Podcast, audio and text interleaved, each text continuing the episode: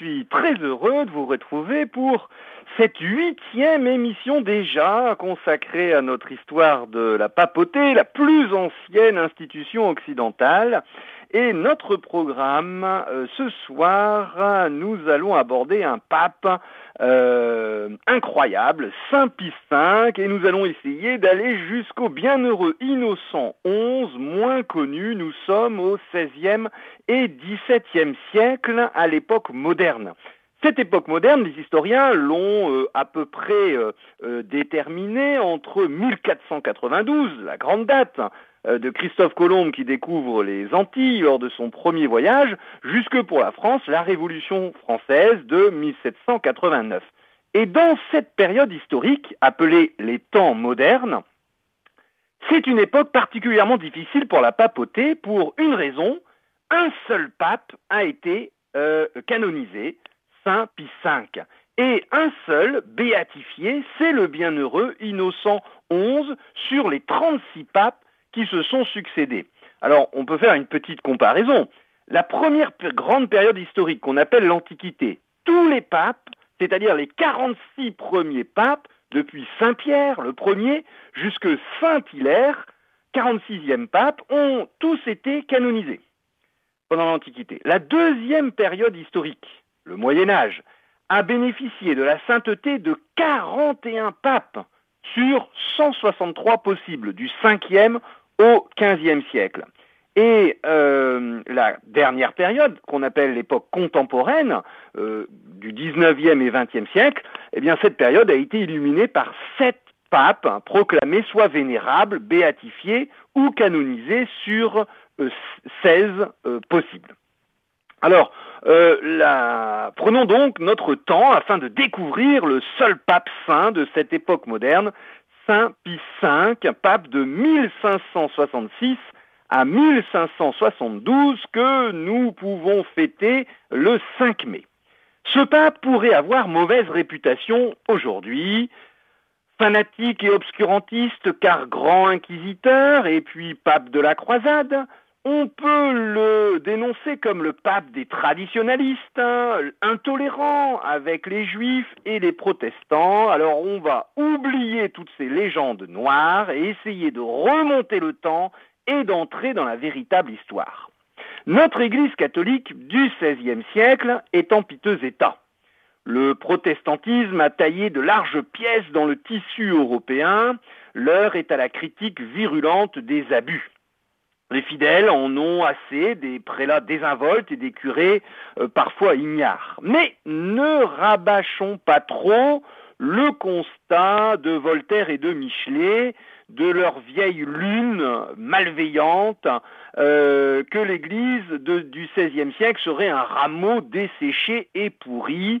Souvent, c'est ce qu'on entend le plus régulièrement. Mais les historiens déroule au contraire la vitalité étonnante de la vie religieuse des associations de laïcs, des initiatives charitables et missionnaires, et le nombre impressionnant de saintes et de saints inventifs et audacieux. Le XVIe siècle est en effet un siècle riche en audace missionnaire et spirituelle. Citons les jésuites, fondés par Saint Ignace de Loyola et qui se développent grâce à Saint François de Borgia, qu'on appelle l'expiateur de la famille Borgia, et je vous invite à réécouter l'émission en podcast hein, euh, sur le site de Radio Maria France de notre émission euh, de la papauté à la Renaissance. On a également au XVIe siècle la grande Sainte Thérèse d'Avila, qui accélère la réforme du Carmel, Saint Philippe Néri à Rome, qui commence à rassembler les dévots humanistes, et puis Saint Charles Borromée, qui expérimente à Milan la formation des prêtres, les nouvelles confréries caritatives et le culte à l'Eucharistie. Le Concile de Trente, 1545-1563, réaffirme la doctrine et donne aux pasteurs les moyens de rallier le troupeau inquiet. Mais il faut un maître d'œuvre. La foi est là, mais il faut la faire rayonner. Surtout, il faut l'incarner. Et les cardinaux élisent un homme improbable, qui n'a de compte à rendre ni aux familles nobles de euh, Rome qui font la pluie et le beau temps dans la cour pontificale, ni aux puissances catholiques qui veulent un pape favorable à leur politique. Le 7 janvier 1566, à la surprise de beaucoup et de l'intéressé lui-même, les cardinaux réunis en conclave portent sur le trône pontifical le cardinal Guilieri. La sainteté de sa vie, et non les intrigues, l'a désigné au suffrage du Sacré Collège, et le neveu du pape défunt, le grand Saint Charles Borromée, a beaucoup travaillé à son élection. L'homme qu'on vient d'élire, le futur Saint Pie V, ne ressemble guère à son prédécesseur le pape Pie IV, dont il prend pourtant le nom pour bien marquer la continuité avec celui qui a mené à bonne fin le Concile de Trente. Le pape Pie IV appartenait à une riche famille milanaise. Il avait manifesté des qualités de réalisme et de prudence, témoigné d'un esprit parfois mondain qui en faisait bien un pape de la Renaissance. Au contraire, euh, Saint Pie V est pauvre, et il ne l'oubliera jamais. Il est pauvre deux fois, par sa naissance et par un choix. Saint Pie V est né le 27 janvier 1504 à Bosco. Nous sommes dans le duché de Savoie en Italie du Nord, près de la ville d'Alexandrie, dans le Piémont entre Turin et Gênes. Enfant, euh, il est d'une famille de paysans, il a gardé les moutons et il n'a dû qu'à la générosité d'un voisin de faire des études un certain Bastonnet qui, intéressé par ses étonnantes capacités, se charge de l'envoyer avec son propre fils à l'école des dominicains de Bosco. Et à 14 ans, l'adolescent entre chez les dominicains de Voghera, à une quarantaine de kilomètres au nord-est d'Alexandrie, vers Pavie. On est en Lombardie, on a quitté le Piémont et on est dans la province voisine de Lombardie, où il prend le nom de Michel. De là, il se rend sur l'ordre de son supérieur à Vigevano, à 35 km au sud-ouest de Milan, pour y faire sa profession dominicaine. Nous sommes en 1521. Sept ans plus tard, après avoir fait de solides études à Bologne et à Gênes, il est ordonné prêtre. C'est un moine dominicain exemplaire. Par sa pureté, sa piété et son humilité, il est élu malgré lui, deux fois prieur, puis définitor, c'est-à-dire le premier poste après celui du provincial, et enfin, vers 1550, il devient inquisiteur du diocèse de Com. Nous sommes à 45 km au nord de Milan. C'est un diocèse névralgique par sa proximité avec la Suisse, partiellement gagnée à la Réforme. Il a fallu beaucoup de ténacité, et de courage à notre futur Saint Pie V pour exercer sa charge d'inquisiteur. Tandis qu'il saisit, selon les écrivains de, l'époque, douze ballots de livres hérétiques, les marchands réussissent en 1550 à gagner à leur cause le vicaire général du diocèse, puis le gouverneur de Milan, et notre futur Saint Pie V doit se cacher. Mais au lieu de se laisser intimider et de céder, il se rend à Rome pour éclaircir l'affaire et il prend contact avec les cardinaux de l'Inquisition. Et là, il fait la rencontre du cardinal Carafa, qui a vite fait de mesurer euh, le caractère inflexible, la volonté de faire de notre jeune Lombard, qui lui ressemble par plus d'un trait. Et il lui offre son appui, ce qui vaut à notre futur Saint Pie V, à notre frère Michel, frère dominicain, d'être nommé un an plus tard commissaire général de l'Inquisition du pape Jules III.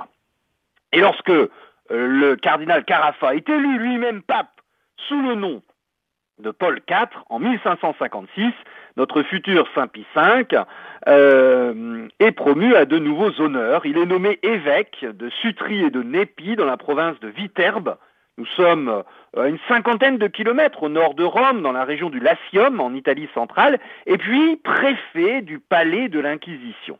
Enfin, notre humble dominicain est élevé en 1557 et malgré ses réticences à la dignité de cardinal d'Alexandrie. Et sous le pontificat du successeur de Paul IV, Pie IV, dont le caractère conciliant s'accommode mal de euh, la fermeté euh, des carafisants, c'est-à-dire de notre futur Saint, Saint Pie V et du cardinal euh, Carafa, qui était le, pape Paul IV, la situation de notre futur Saint Pie V devient plus délicate et ses positions euh, strictes, je vous donne un exemple, il prend, il prend la décision d'empêcher la nomination de deux jeunes princes de 13 et de 20 ans au cardinalat. Vous imaginez un jeune prince de 13 ans qui devient cardinal, et lui, notre futur Saint Pie V, s'oppose, et ça lui vaut une semi-disgrâce. Ses prérogatives de grand inquisiteur sont réduites, et il songe à se retirer dans son diocèse de Mondovie dans le Piémont. Et en 1565, nul ne pouvait penser qu'il accéderait à la dignité euh, pontificale.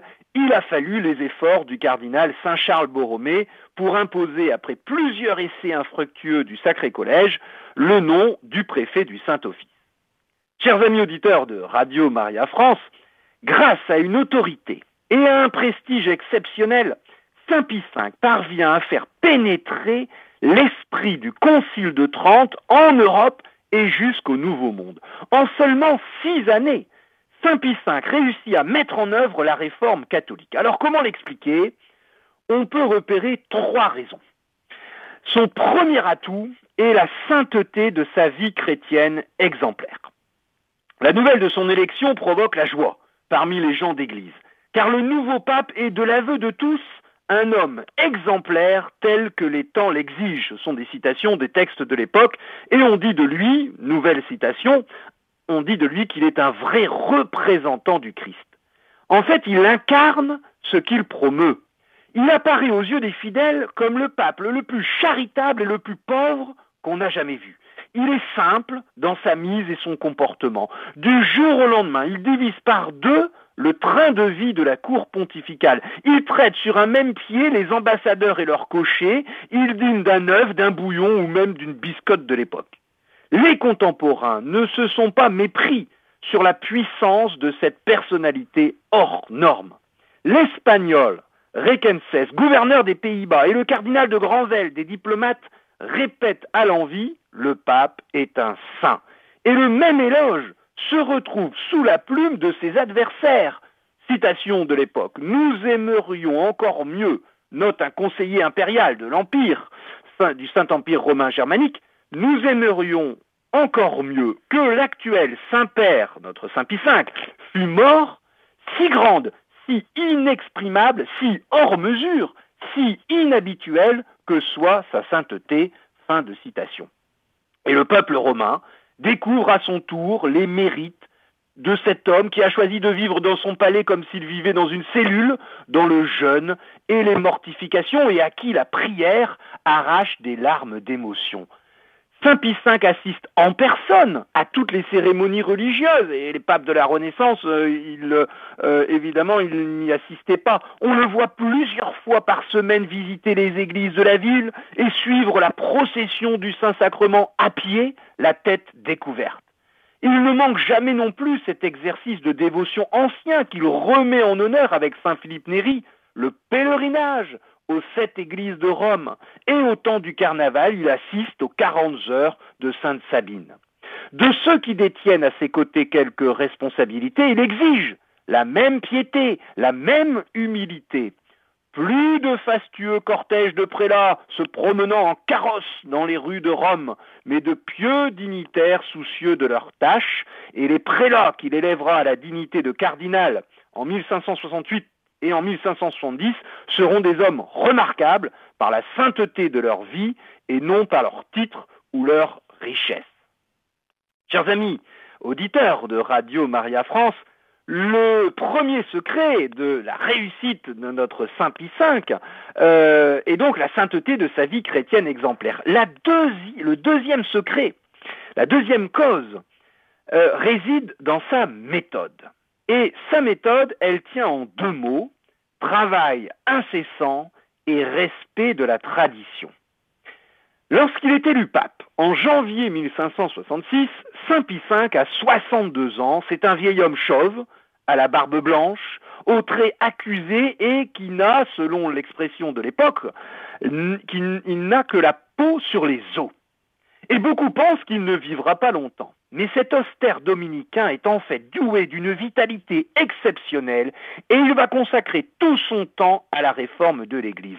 Pendant les six années de son pontificat, sans se soucier de la maladie de la pierre qui le harcèle, il déploie une énergie inépuisable pour faire triompher cet esprit du Concile de Trente et défendre la foi catholique. Il dort peu, étudie longuement les dossiers, écoute les requêtes parfois dix heures de suite et exige de lui autant que de ses collaborateurs.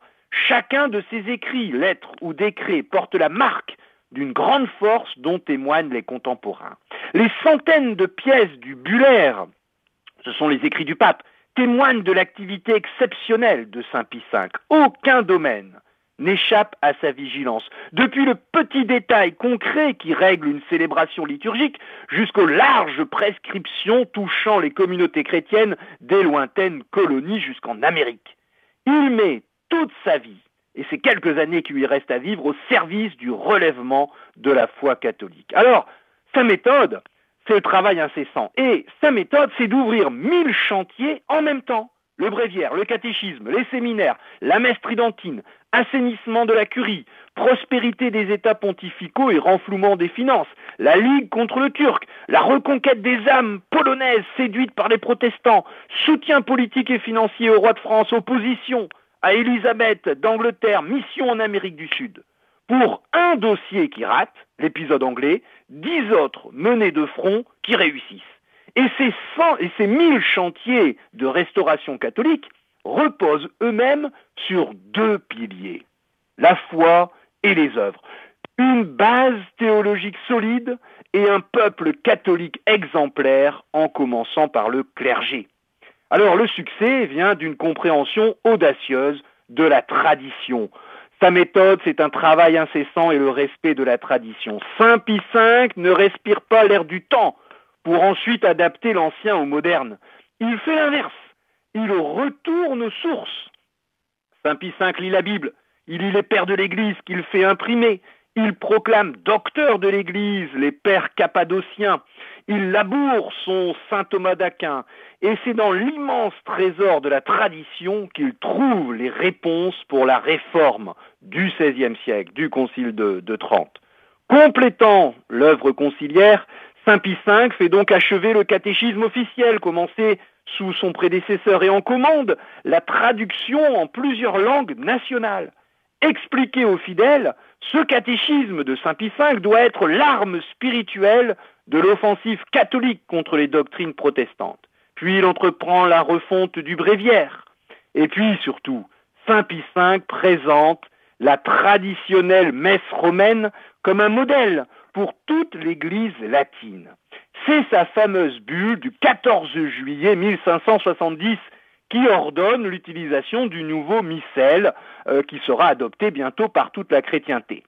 La récitation du psaume 42, je m'approcherai de l'autel de Dieu, introibo ad altare dei, et du confiteor est rendue obligatoire au début de la messe euh, nous sommes en bas des marches au pied de l'autel. Et puis la prière, recevez Trinité Sainte, cette offrande suscipe sancta Trinitas est introduite à l'offertoire, juste après le lavement des mains, et la lecture des premiers versets de l'évangile de Saint Jean est imposée à la fin de la messe. Plus largement, la réforme liturgique de Saint Pie V est fondée sur les principes d'unité, de continuité, mais aussi de qualité. Chasse au mauvais latin, chasse à la banalité, chasse à la médiocrité liturgique qui dessèche, priorité à la beauté qui élève et qui convertit. Mesure d'une grande importance pour l'avenir des études théologiques, une foi solide. Saint Pie V recommande à deux dominicains de préparer, d'après les manuscrits du Vatican, une publication définitive de la somme théologique, tandis qu'une bulle proclame Saint Thomas d'Aquin, docteur de l'Église. Et d'une manière générale, les activités intellectuelles trouvent dans le pape un soutien énergique. Pour répondre aux doctrines protestantes, Saint Pie V s'efforce de susciter des ouvrages critiques, et c'est ainsi qu'il confie aux jésuites Saint Pierre Canisius, docteur de l'Église, que nous fêtons le 21 décembre, le soin de composer une riposte. Il soutient les efforts du chartreux Laurent Surius, qui s'efforce de donner une base sérieuse à la géographie, à l'écriture de la vie des saints. Avec la création de la congrégation de l'index, il forge un outil qu'il espère efficace pour empêcher la lecture d'ouvrages réputés douteux ou pernicieux. Enfin, dans le souci de donner une formation solide au clergé, il invite instamment les évêques à fonder des séminaires. Des blâmes sanctionneront les retardataires. Et les universités sont particulièrement surveillées et l'on contrôle minutieusement que les candidats au grade de docteur ont bien prêté le serment de se conformer à la profession de foi du Concile de Trente. Et avant notre petite pause musicale, euh, je vais m'arrêter sur un exemple de euh, euh, ce soin à donner à, l'intelligence de la foi. intraitable sur la doctrine catholique, Pie V défend jusqu'au bout les personnes. Et je prendrai l'exemple de l'affaire Bayus. Michel de B, dit Bayus, est professeur d'histoire sainte à l'université de Louvain, dans l'actuelle Belgique. C'est un grand érudit et prêtre irréprochable. Mais certaines propositions de ses écrits sont censurées par euh, l'université la théologie de la Sorbonne, car, elles déforment euh, celles de Saint Augustin et sont trop proches des idées protestantes. Le Saint-Siège est saisi du problème, mais par égard pour les qualités intellectuelles et morales de euh, Bayus, Saint Pie V use de ménagement il condamne certes les propositions en litige, mais sans jamais citer le nom de leur auteur. Intraitable contre les idées, mais euh, euh, miséricordieux envers le pécheur. Et la bulle pontificale n'est d'ailleurs ni imprimée ni affichée. Et c'est finalement, c'est le pouvoir politique espagnol, qui est représenté par le duc d'Albe, qui obligera euh, la soumission. Chers amis auditeurs de Radio Maria France, je vous donne rendez-vous pour, euh, après la petite pause musicale, pour compléter euh, les secrets de la réussite du pape Saint Pie V. Euh, nous sommes dans la deuxième partie du, XVIe siècle et pendant les six années de son pontificat, Saint Pie V va réussir à mettre en diffuser l'esprit du concile de Trente et j'avais évoqué avant la belle pause musicale en chant grégorien la première raison de cette réussite qui était liée à la sainteté de sa vie chrétienne exemplaire. Et puis j'avais commencé à euh, évoquer le deuxième secret de sa réussite, euh, sa méthode qui tenait en deux mots le travail incessant et le respect de la tradition. Et cette tradition, eh bien, elle repose à la fois sur la foi, et j'avais évoqué la base théologique solide euh, base théologique euh, de, saint Thomas d'Aquin, base théologique euh, basée sur la Sainte Messe, et également on a la foi d'un côté et les œuvres. Et alors les œuvres, elles, se, elles se résument par les mesures concernant la discipline de vie des membres de l'Église. Saint Pie V commence sa grande œuvre de rénovation par son diocèse de Rome, et les États de l'Église. À cette époque, ils avaient la papauté encore des États. Et il met en application les décrets du Concile de Trente. Il sait que les institutions valent ce que valent les hommes. Et il choisit des collaborateurs dignes et conscients de leurs tâches. Saint Charles Borromée, le grand archevêque de Milan, lui expose avec franchise ses vues sur le renouvellement de l'Église et, faute de pouvoir retenir à Rome euh, Saint Charles Borromée, Saint Pie V appelle son bras droit, Nicolas Ormanetto, dont l'intégrité l'efficacité ont fait merveille dans le diocèse milanais. Et la remise en ordre commence dans l'entourage pontifical. Une liste de tout le personnel est établie, avec indication de rang ecclésiastique et de prébande, euh, euh, les charges ecclésiastiques qu'il possédait, afin d'empêcher les cumuls. Certains peuvent croire alors que les réformes se feront en douceur. Saint Pie V ne vient-il pas, euh, selon la coutume de ses prédécesseurs, de donner la pourpre à son neveu Bonelli? Mais en vérité, il faut déchanter. Le neveu est averti qu'il ne doit s'attendre à aucun bénéfice, ni pour lui, ni pour sa famille, car les biens de l'Église, nous dit Saint Pie V, sont le patrimoine des besogneux.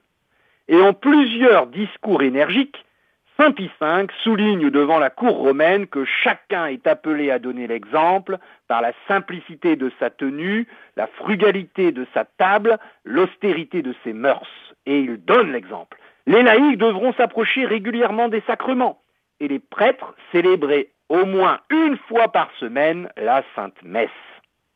Aux évêques, aux curés des paroisses, le pape rappelle les exigences de la vie sacerdotale et l'obligation de résidence. Il brandit même une menace de sanction si, dans un délai d'un mois, les évêques n'ont pas quitté Rome pour regagner leur diocèse. Il insiste également sur la nécessité de tenir un synode diocésain et d'inspecter les paroisses pour l'évêque, comme l'a réclamé le Concile de Trente. Pie V visite en personne les églises de Rome, visite minutieuse à laquelle n'échappent ni les églises titulaires des cardinaux ni les chanoines de Saint-Pierre. Le clergé romain est soumis à un strict contrôle de moralité. Les confesseurs attachés aux églises doivent subir un examen et l'accès au sacerdoce est rendu plus difficile.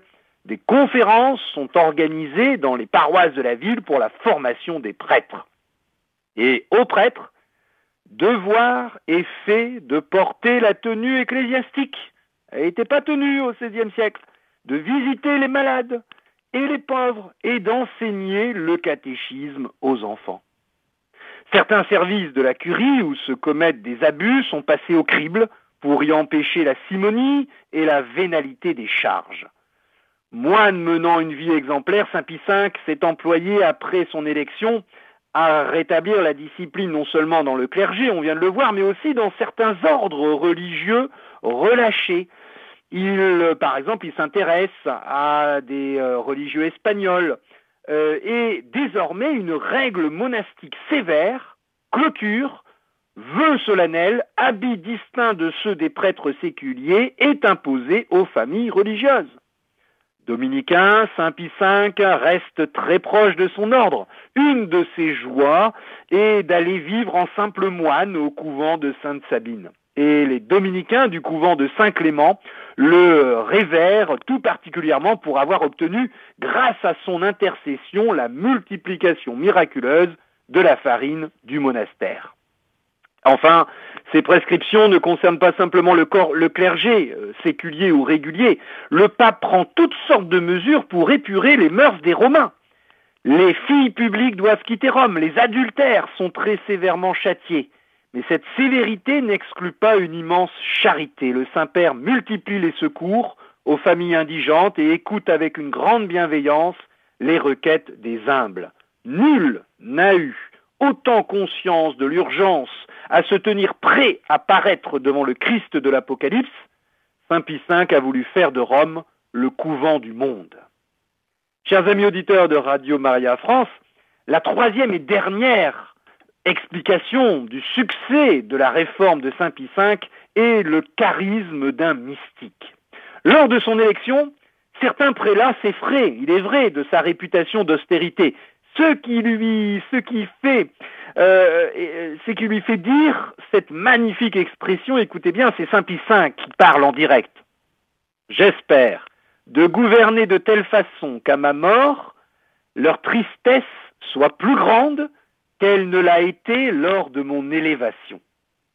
Et pour la réforme de l'Église, Saint Pie V se laisse guider par l'Esprit Saint. Il prie beaucoup et confie le peuple de Dieu à la Vierge Marie la Vierge Marie. Il sort de son oratoire en ayant les idées claires et réalise, tambour battant, l'émotion de la grâce. Il agit en mystique, immergé dans le surnaturel, en moine, visionnaire plutôt qu'en politique. Les princes d'Europe sont fermement invités à collaborer au dessein de l'Église, à travailler avec le pape, et les évêques, évidemment, à l'application des décrets tridentins. Il est insensible aux arguments de la politique et il ne supporte aucune entrave à l'indépendance de l'Église. Il euh, rappelle les récalcitrants à leur devoir. Aucune pression, aucune menace ne le font reculer.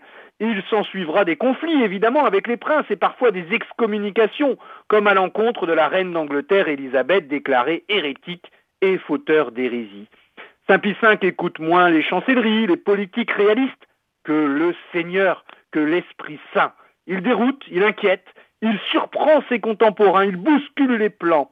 Il commet des erreurs, évidemment, de jugement sur les hommes et sur les situations, mais euh, sa tactique se révèle finalement féconde. Saint Pie V a un charisme improbable pour réussir la réforme à l'échelon universel. Lui qui n'est, pour ainsi dire, jamais sorti d'Italie. C'est un opiniâtre rassembleur et sa sainteté électrique catalyse autour de lui les généraux, les empereurs, les rois, les ambassadeurs, les banquiers, le petit peuple et même la curie des cardinaux. Qu'on l'apprécie ou pas, on le sait marqué du sceau de Dieu. C'est le guide que la Providence envoie à l'Église en période de trouble et on le suit et il parvient en six ans à réaliser l'unanimité autour de lui.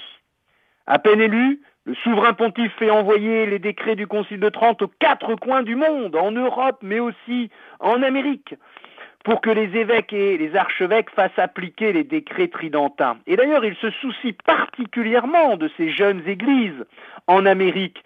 Aux souverains espagnols et portugais, il demande instamment que leurs fonctionnaires protègent les Amérindiens, les nouveaux convertis, qu'ils les admettent dans les offices et les charges publiques, et surtout qu'ils cessent de les scandaliser par l'immoralité de leur conduite.